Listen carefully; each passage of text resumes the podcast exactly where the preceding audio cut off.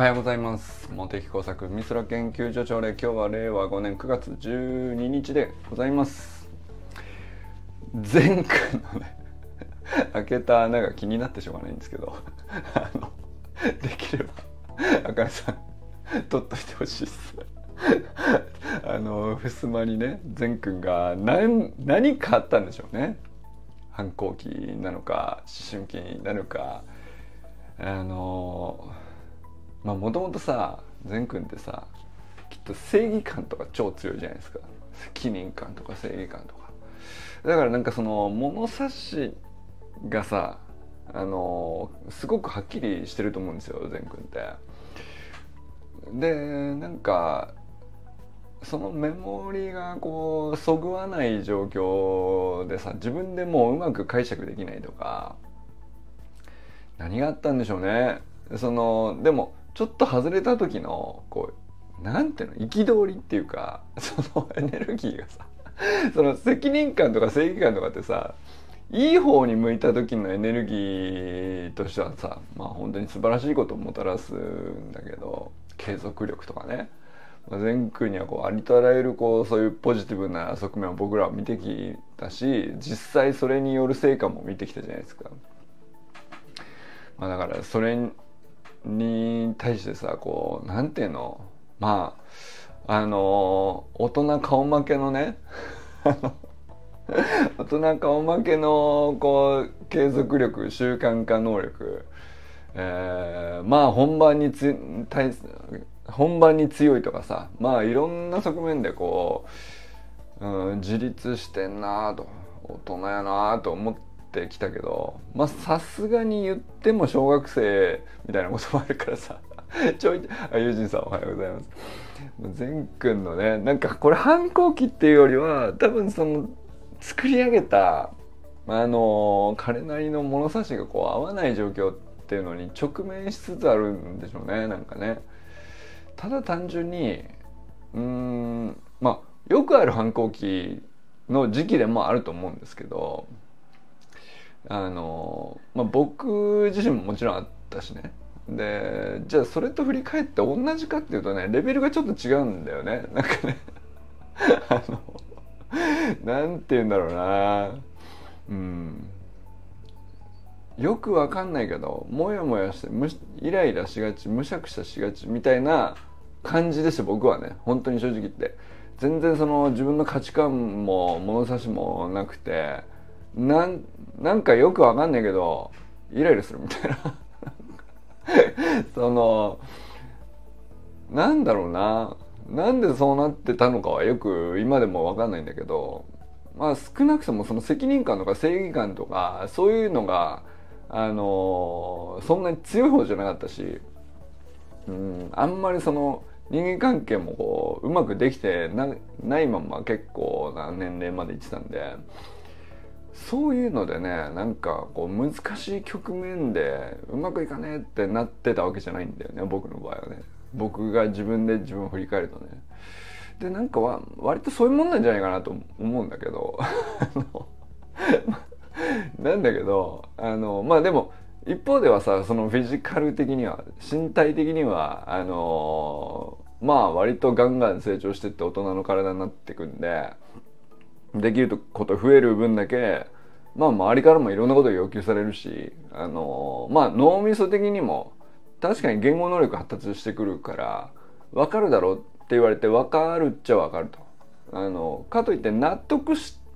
ろと言われると跳ねつけたくなるみたいな そのそこを吸収する余白がないみたいな感じなのかな。それでなんかそのロジックを分かるだけの脳みそはおそらくできかけているんだけどあの感情で跳ねのけてしまいたくなる衝動に駆られるっていうかそんな感じだったような気がするんだけどね。でまあ善くんもその部分はねひょっとしたらあるのかもしれないですけど、まあ、一方善くんは結構なねもうレベルでさフィジカルも脳みそも 早熟だと思うんだよねやっぱりどう考えてもね。だからその大人がいろいろこう普通小学生にこれ要求しないだろうっていうレベルでのことができちゃってたじゃないですか。かなり早い段階でね。でまあとにかく自立もしてるし責任感もあって責任感もあって。で価値観とか美意識とかそういうなんか そんなんだったら 大人になってもまだずっとふわっとしてますよっていう哲学っぽい感じですよね倫理観だとかさなんかそういうところも僕はもう2030なってもずっとふわっとしてましたけどそういう美学がみたいなところに至るまでさもうなんかあの善くんの脳みそってそういうところにもう手を伸ばしつつあるんだと思うんですよね。まあ、一方であのキャパには限界あるんだ人 人だから善くんといえど まあいろいろあるんだよね。あのだから一言で俺はなんかその思春期といえばそうだろうし反抗期といえばそうなんだろうけどあの自分と同じ種類のものじゃないなと思ったりするんですよね。どういう理由で襖に穴が開いたんでしょうね。なんか俺はすごいなんかあのまあ大して大きな穴じゃないんでね。あの小さな穴なんだけどそこに込められそこに至るまでのストーリーすっごい興味ありますね。なんかあのユージンさんもさあの広大君が開けた壁に開けた穴をと大事に取ってあるって あの埋めずに。これ大事ななんか思い出だからみたいな感じ。でもさこの間広大君とか会って話したらさもう初対面で話すなんていうの？うーんなんだろうな。まあ全然知らない仲じゃないじゃないのかもしれないですね。まあそのお父さんがそれなりにオンラインとはいえずっと付き合ってた人間なんで。まあ全く知らない人間でもないにしても初対面は初対面なんで広大君もさ。なんか受け答えとしてさなんだろうな。あのそう。もうちょいねやっぱりあの年齢の人と初対面で会うと、まあ、やっぱりこうあの自分がどう見られるかとか気になる年齢じゃないですか。でまあコダ君ももちろんそれあると思うんだけどそっちが優先されすぎて僕がこう聞いてることに対してよりも自分がどう見られるかの方に気がいっちゃってなかなかうまくこうスムーズに会話がいかないみたいな時間がまあやっぱあるもんなんですよね。普通ね。なかったんだよね。そのレベル高えなと思いましたけど。だからいい思春期というかいい反抗期を過ごした証拠なのかもしれないですね。なんかあの一回こっちにバコーンと触れて彼はもこう平穏な状態に一回戻ってくるとなんかあのまあ自分の人生でこう、まあ、まだ短いとはいええー、短いなりに最大限こう見てきた世界の幅を広げるみたいな意味では一回なんかこう正しいとされることよりも反抗してバゴンっつってなんかおそらくよろしくないだろうなっていう行為行動に至ってでじおそらくこれは制御した方がいいんだろうなっていう感情も一回なんかあのー、発散させてしまうみたいなことをやるとうん。やっぱりあんまり良くないなってって戻ってくるんだろうね。だから広がってんだと思うんだよ視野が。だから自分がどう見られるかに対して不安みたいな感じがあんまりこうこうだけも全然かん僕と話して感じられなくてすごくなんかあの落ち着いて自分で自分を見ながらあの僕から話していること自体もこう受け取ってくれてるなって思ったんですけどえなんかそういうことのこう前ステップとしてはなんかこうなんていうの身内同士でね犯行が許される範囲であの 抗う必要もないんじゃないのっていうことに抗ってさあの憤る必要あるかなそんなにっていうことにも憤ったりとかあの開ける必要あるその穴っていうことも開けちゃったりとか。するのもねなんか成長のプロセスとしては大事な足跡なんでしょうね。あの 足跡っていうか。もう本当に穴が開いちゃってるからね。足跡じゃなくて何跡っていうんですかね。あのまあ善くんは足でやったのか手でやったのか分かりませんけど。いやでそれをストーリーズに開ける母っていうね。ころ深って思いましたけどね。いやあの笑ってる場合じゃないかもしれないですね。あの茜さん茜さんできっと大変だと思うんであのまあ大変なのかな？どうなんでしょうね。大変だったら俺ストーリーズにあげないと思うんだけどまあでもねあの順調に成長してると捉えるべきなんでしょう。これはね善くんが。えー、まあこれはね決して良かったねという話ではないのかもしれないですけどあの元気そうで何よりという感じでもあるかもしれないですね。はい。ということで、川明さんおはようございます。えー、安倍ゆきかさんおはようございます。ゆきかさんのね、あの、昨日、ハッピーハビットホームの朝礼に、あの、誘ってくださったんで申し込んだんですけど、あの申し込んだんです僕はね 申し込んで出ようと本当に思ってたんですけどあのいや特に他にこれしなきゃいけなかったかって言ったらしなきゃいけなかったことをしてたわけじゃないんだがあの気づいたら時間が過ぎてましてすいません。あのすっぽかしてしまいました本当に。あの完全に。いやなんか本当は楽しみにしてたんで結構久しぶりだったしね。なんか前回6月ぐらいだったかななんかゆっかさんが、えー、サロンに入ってきてくれてすぐだったと思うんですけど。でもまあ俺あの朝礼非常になんか勉強になったし好きだったんですよね。なんか最初の令和のラジオ体操みたいなのが始まってすっごいなんか 気分を上げてくれるんですよ。めちゃくちゃいいホームルームっていうか朝礼なんですけど。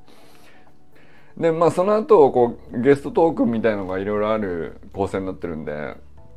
まあ、毎回ゲストさんが違うごとに話の展開とかあのシェアされるこう知恵であるとか全然違うだろうから、まあ、今回どんなかなと思ってちょっと普通に楽しみにしたし出ようと思ってたんだけどなんか気づいたら夢中になって別のことをやっちゃってて。ごめんっていう。感じでしたね。あでもあのゆかさんの投稿皆さん見ましたがね？あのぜひ見ていただきたいんですけどゆっかさんのウォールにわざわざ行ってください。俺僕あのリンクとか今回シェアしないです。あの 見てほしいんだよ。あのー、いや、なんていうか、あのー、吹っ切れたのかどうかちょっとわかんないですけど、なんかすごくまた調子いいなっていうのが伝わってくる投稿で、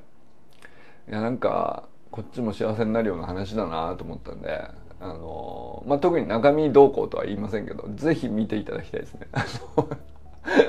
まあ、なんだろうな、なんでこんなことを俺はやってんのかよくわかんないんですけど単純にゆきかさんの推し活ですね僕のなりの。あのまあ基本茂木工作海空研究所のメンバーに対しては僕はそのメンバーの推し活をしてるっていう感じの感覚なんですけど僕はね。あの、まあ、自分は自分で好き勝手なこう自習をやってまあコーチングだったりね心理学だったり脳科学だったりまあ本職の気象学はこんな風に僕は今こういうことやっててみたいなこともやりますけど、まあ、それをそれでシェアしつつ結構メンバーそれぞれさあの自分なりにこだわりがあって追求したくなることであるとか今度こういうことやるんだよとかっていう活動を割とねシェアしてくれるようになってでまあそれはそれぞれ全部僕から見るとその人なりの研究だっていう捉え方ですっていうのがまあ本当にサロンの趣旨であることはこう最初からち間違いないんだけどあのまあもうすぐ1年経つんですよ。もうすぐ、いやもう1年経ってるんだよね、言ったらね。この DMM オンラインサロンは9月27日にあの、まあ、そのシステム上では、あの、開いたのはもうちょっと先なんですけど、まあ、DMM オンラインサロンのシステムを使う前に、ユージンさんと砂塚さんと、健太さんと周平さんに付き合ってもらってたのは、もう、この9月前半ぐらいからあの始まってたんですよね。でなんか当時はねあの普通にスプリントトレーニングを やってたりとか毎朝ねそれをライブ配信したりみたいなことやってましたけどそこから1年なんだかんだこううんこれ何のコミュニティなんだろうなと思いながらふわふわしつつあっちこっちいろいろ行きながら1年やってみて、ま、気づいたらなかなかのねコンテンツの豊富さであり多様さでありなんだったらこの間の奈くんのセミナーみたいなすごいなんていうのかなすごくしっかりした なんか本当にあオンラインサロンっぽいなという。あのなんだったら俺他に所属いくつかねこう過去オンラインサロン所属してきた経験の中でもまあまああの頑張ってる方なんじゃないかなって あの質的にもクオリティ的にもなんかまあそれはあの奈くんとかがいいものをシェアしてくれたおかげですけどいやなんかそんな感じになってきて結局じゃあおあのまあ立ち上げた張本人である僕って何で貫いてたかっていうと特にさなんかこれで貫いてたみたいな一貫した哲学があったかっていうとずっと分かんなかったんだけどあの要するに俺はあのメンバーになってくれた人の推し活が多分したかったんだろうなと思うんですよね。これはまあ一番最初はもちろん健太さんのね橋の学校のオンラインスクールの運営をやっていく上でまあいろんな課題があったりとかいろんな挑戦があったりとか、まあ、それをどういうふうに支援していくというかサポートしていくみたいなことが立ち上がりの根っこだっていうことはあの何度も言ってきたんですけどまあそれ自体がもうそもそも山本健太の推し活だと思ってたんだと思うんです一言で言うとね。で山本健太は頑張ってるぞということをねあのずっとあのやろうとして立ち上げたっていうことだと思うんだよ一言で言うと。でそれに付き合ってくださったユージンさんが例えば哲学とかニコマコス倫理学とかあの自習ノートをシェアしてくれたらあのそれをの推し活を多分結局やってたんだと思うんだよね。まあなんていうか無理に俺はそのうん無理に押されたくない人に押そうとしてはいなかったと思うんだけど、まあ、単純にうん読んだ自習ノートが面白かったから面白いって言っただけじゃそれもそうなんだけどでも推し活って多分そういうもんだと思うんですよね。あのまあよくわかんないです。理由はよくわかんないです。言語化ははっきりしないんだけども単純にあの推したいと思っちゃうんですっていう相手をただただ押すっていうね、まあ、それだけのことだと思うんですよね。それで結局周平さんのなんかそういうが始まったりとか。少年野球のコーチとして、うん、ああだこうだってチャレンジしていることをしたりとか。まああのもちろん仕事上ねこういうことあったりああいうことあったりみたいなその全国飛び回るようなお仕事なんでいろいろなんていうかあのそんなすぐに解決できる問題ばっかりじゃないはずだからね。まあいろいろあったじゃないですかシェアしてくれたことがね。でまあでもそれを僕がどうこうできる話じゃないけどただ押すことはできるよねっていうね。周平はいいぞという。まあこれ砂塚さんもそうだし。まあ砂塚さんは俺が押さなくてもみんな押してると思うんだけどね。あの まあそこから始まりなんだろうな。何だったら清水さんとかゆかさんとか入ってきてくれた時はまあ僕なりにこう押し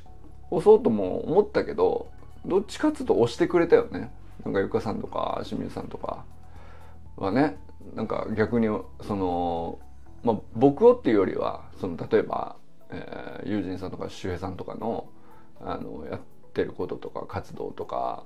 トライしてることを押してくれる側に回ってくれるメンバーが入ってきてくれたりとか、まあ、だからなんかその押し活がこうどんどんこう何て言うか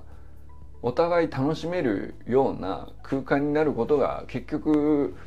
自分のこう内側に持ってるなんとなくこうこだわっちゃうついつい研究してしまうことっていうのをなんか自信もっとこう他の人にシェアしてこれ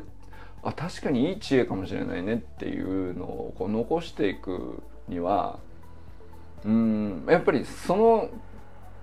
その結果心理的安全性が出来上がるんだと思うんですよね。だから心理的安全性って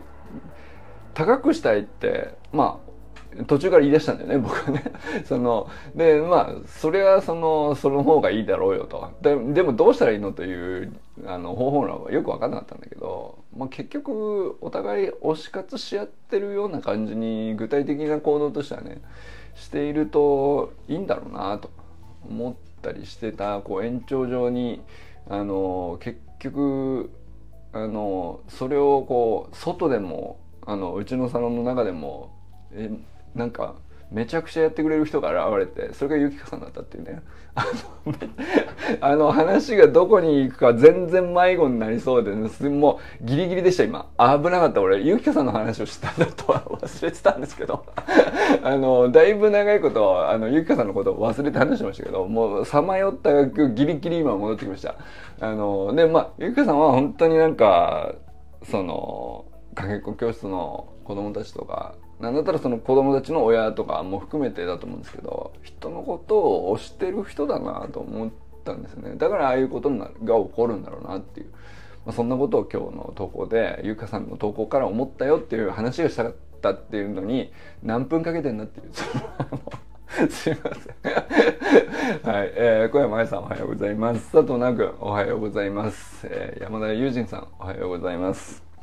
えー、昨日のねまあ、いくつか直くんセミナーの後の、えー、直くんセミナーそのもののアーカイブと、えー、その前のモテサコンサルで直くんがどんな話を実はしてたみたいな話をねあのシェアしたんですけどあのユーゼンさんを名指しでねぜひ見てくれと 言った手前なんですけど。いやなんかさあのいやでもなんだったら見てなくてももうこういう感じでしょって分かっちゃうぐらいユージさんはなんか過去いろんな僕のアーカイブを見てくれてるからなんだったらもう言いたいことは伝わっちゃってるかもしれないですね。なんだったらね。あのまあでもあのよかったらねあの直接そうだなあの YouTube そのもののコメント欄に入れてくれても面白いかもしれないですねなんかやり取りとしてね、まあ、Facebook でかけてくれてもいいんですけどまあ、あの、ユージさんの方もね、なんか なかなかの大手術とかいろいろあったりして大変だったと思うんですけど、あの、またね、えー、そうだな、あの、あれ？今日デリートラッキングお休みしてたりしてたよね。あれ？そんなことなかったっけ？いや、だからよっぽどだったんだなと思って。えー、まあ無理せず、あの、残暑も厳しいので。そんなにね、あの、ユージンさんがずっと皆勤賞だからさずっと付き合っていただいてね。あのなんだったらここにあの朝礼も含めてですけどここにデイリートラッキング投稿するとかも含めてですけどカロリーゼロ消費カロリーゼロってわけにいかないんでね。なんかそれはね何ていうかあの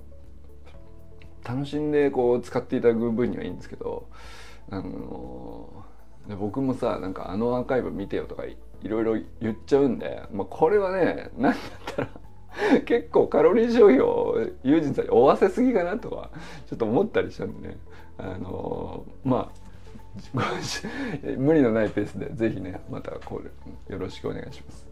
そして中村修平さんおはようございます、えー、修平さんと直くんのね往復がこれちょっとね楽しみですね。あのまあ直くは直くんでえー、日体大でコーチング哲学をこれからやっていこうっていう話になってじゃあ周平さんは周平さんで、まあ、もう現場でさ少年野球のコーチとしてまあもう何年もやってるわけなんで実際その周平さん自身が明確にコーチング哲学はこうだっていうふうには決めてなくても結局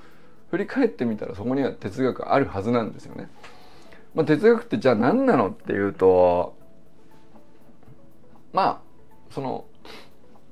どういうことを一番こう最終目的にして、えー、そのためにこの手法を使うとかそのためにこの練習をするとか、まあ、個々の具体的なこの指導であったりとかコーチングの、まあ、手法コミュニケーションの手法であるとか、まあ、選ぶこと個別には実践の現場ではいろいろあると思うんですけどじゃあそれなんで選ぶのかっつったらその大元となる価値基準があって、まあ、これが美しいと思うとかこういうふうになった方が彼らはあの幸せなんじゃないかと思うっていう根本的に考えてるそのうんまあ原理というか原理原則というか、まあ、それのことを多分ね修くんはコーチング哲学って言ってると思うんですけどでまあそれけ結構ね現場によって違うよねと。まああの明日の試合に勝つためにあのコーチングするんだったらティーチングがすごく増えるよねとかあの目先の試合にあの勝ちにこだわって勝利至上主義になるんだったらそういうコーチングになると思うんですよ。だけど、えー、まあ小学校低学年から入ってきて小学校6年生で卒業していくっていうまあ長期スパンで3年4年5年ぐらいで子どもたちがこうどういうふうに成長していくということがまああの中学高校と上がっていく上でねあのまあその後のためになるのではないかと、まあ、すごく長期的にものを考えた時にじゃあ今この低学年の子にはこういうことから始めたらいいんじゃないかなとか、まあ、目先の試合はこうあの勝ち負けにこだわるっていうよりはこういうことを経験できるようにあのやっていくのがいいんじゃないかなとかっていうのが多分その周平さんの中には多分あるじゃないですか。でそれは結構個別具体的には実践としてはこういうことやってます。こういうこと大事にしてますみたいなのは結構話してくれてたと思うんですけど。でそれをだから長期的に考えた時に周平さんとしてはここを最終的にはこうなっていくことを目指してますよ。そのために今例えば今週の練習ではこういうことやるしまあ夏が過ぎて秋冬ってなっていくについてはこういうふうにあの変えていくようにしてますとかっていうのには価値基準があってその大元の判断基準になる原理原則みたいなところはどういうことなのかみたいなことが哲学っていうことなのかなと思うんですけどまあ多分そういうことが周平さんなりに、えー、まあ明確に言語化されてるかどうかは多分別なんですけどまあやっぱり長年やってると一貫してくるもんだと思うんですよね。で僕はやっぱりすごい周平さんのこう日々のいろんな発信から聞いてると哲学あるコーチング少年野球コーチとしてはあのコーチング哲学のある行動をされてるんだろうなと、まあ、要するに一貫性があるってことですね。一貫性があるっていうのはあのある価値基準がはっきりしていてこれがよくてこういうのは良くないっていうのが自分の中でこう美学っていうかあの価値観っていうかあの割と確固としたものがないと一貫性が崩れてしまってその場その場であの時はこう言ったのに今度こういう時にシチュエーションになったらこっちになびくんですかみたいな話にやっぱり哲学がないとそういうふうになるんだと思うんですけど周平さんみたいに哲学があるまあその言語化はまだ周平さんの中ではないのかもしれないけどあるから一貫性があるんだと思うんですよね。まあ、なんかそれをあの多分修くんは逆に言うと卒修くんの卒論ではあのいろんな現場にいろんな指導者のそれぞれのコーチング哲学があるだろうから、まあ、その多様なコーチング哲学をこう一つ一つこう言語化して、えー、サンプルとしてこう集めて、まあ、分類してみたいなことをやっても面白そうだしね。あのまあ、チーム状況にもよるしそのチームに集まってくる選手の能力次第でもあの哲学が変わるかもしれないしねその求められることと完全に無視してあの指導者がこうただただあの独りよがりでこうずっとこの価値基準でやりますっていう風なチーム作りっていうのは多分起こらないんですよね結果的には。あのまあ割合あると思うんですけど結局お互い影響を受けるもんだと思うから多分そういうことがね修くんと周平さんの間でこうやり取りで分かってきたらすごくなんか面白い研究になるんじゃないかなと思ったりしましたね。はい、えー、寺石由香さんおはようございます、えー、清水信之さんおはようございます、えー、山本健太さんおはようございます、えー、森本あかねさん全国各おはようございます。あかねさん。前回の何があったのかあのまあね深くは聞かない方がいいのかな。あのー、もしね聞いてくれよという話であればね。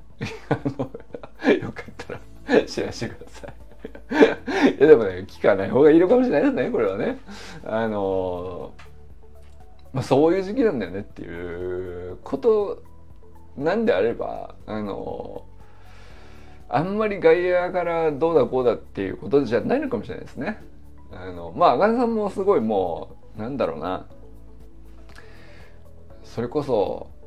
ご自身の育児学もあれば、えー、ほそれちゃんとしたねそのそれはご自身のも育児学って誰でも持ってるかもしれないけど親だったらそれだけじゃなくて保育士の資格もあって、えー、みたいなさあの知識もあって自分のこう自分なりの価値観っていうかそれこそそれもう哲学だと思うんだけどそれがあって、えー、まあこういう時期もあるよねっていう距離で観察できてるからストーリーズにも上がるなと思うんですよね。襖に開いたのが。だからねまあなんだろうね、まあ、いずれ言語化される日にはそのいずれそういうこういうことだったと振り返りやすい適度なタイミングが来たらねなんかあのまたあれだね京都の大階段駆け上がり大会あたりで あのお聞きできればちょうどいいのかもしれないですね。どうなんでしょうこれ来年もあるんでしょうかね。つい何ヶ月前ですかあの半年前ですね何だったら半年前に京都の大階段を駆け上がった中ですからあのまあたった半年といえばたった半年ですよね。うん、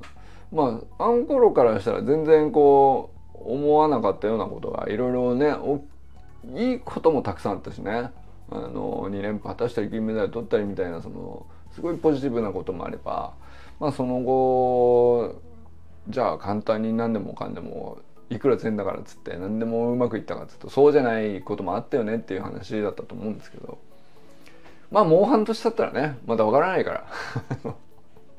その頃にまたシェアするし合うのが面白いかもしれないですね。はい、えー、そんな時はですね砂塚大名人拝んでください。筋肉が全てを解決してくれます。砂塚森忠の筋肉がねあの全てをあなたをねこう幸せに導いてくれます。という感じ で基本適当な終わりににするには砂塚さんの筋肉ってすっごい便利なんですね。すいませんいつも。はいということで今日も皆様どなたと笑いますでしょうか。今日も良き一日をお過ごしください。ゆうじんさん今日もありがとうございます。じゃあね